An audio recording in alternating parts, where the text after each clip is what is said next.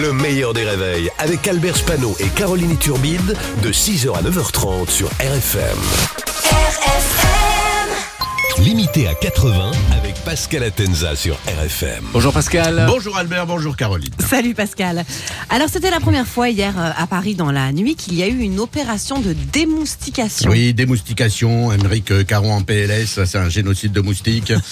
Mais il fallait le faire parce qu'il y a eu euh, deux cas de dingue ces derniers jours. Un cas de dingue dans le 13e arrondissement à Paris euh, dû à l'arrivée du moustique tigre et un deuxième cas de dingue à la France insoumise dû à l'arrivée de Ségolène Royal. Voilà, ça, elle est facile. L'info qui fâche, c'est bien sûr la taxe foncière. Oui, alors la taxe foncière qui concerne bien sûr les propriétaires. Alors non, euh, pas autour de cette table. On travaille à RFM. Et, et- et- si vous voulez une augmentation, c'est le moment. Pas- Et parfois c'est mieux parce qu'elle a euh, augmenté d'une façon euh, considérable. Les gens qui habitent à Cholet, par exemple, la taxe a augmenté de 17%. C'est choquant, hein, c'est vrai, c'est choquant. Les gens qui vivent à Cholet.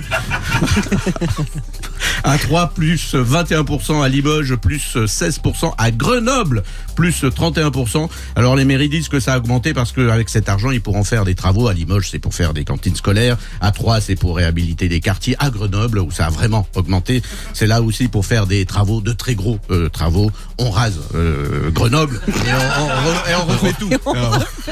On repart de zéro. et alors, Salut Grenoble hein, qui nous écoute, Bien c'est pour rire. Et à Paris, la taxe foncière a augmenté de 59%, incroyable. Mais Hidalgo est contente, c'est la première fois depuis la présidentielle qu'elle fait un score à deux chiffres.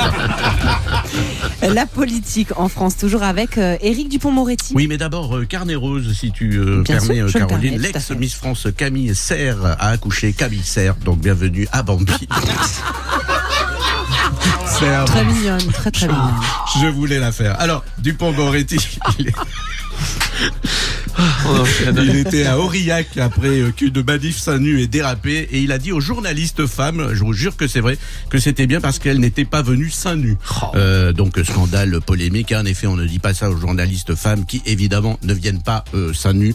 D'ailleurs, euh, s'il y avait Nathalie Saint-Cric, c'est mieux euh, qu'elle vienne pas seins nus. Autre info, la ministre des Sports recevait euh, tout le staff de la fédération d'athlétisme. Après le fiasco des mondiaux euh, d'athlétisme, hein, on n'a eu qu'une seule médaille au relais 400 mètres. Et 400 mètres, c'est rien. Moi, je, je le fais pour aller à la machine à café tous les jours. Eux, ils n'y arrivent pas, quoi. Il faut le voir. Euh, donc, euh, la ministre est très en colère. Tout le staff va être viré. Ils ont 15 minutes pour vider leur bureau. Et même ça, ils l'ont fait en 19 minutes et 10 centièmes. Donc, euh, bravo.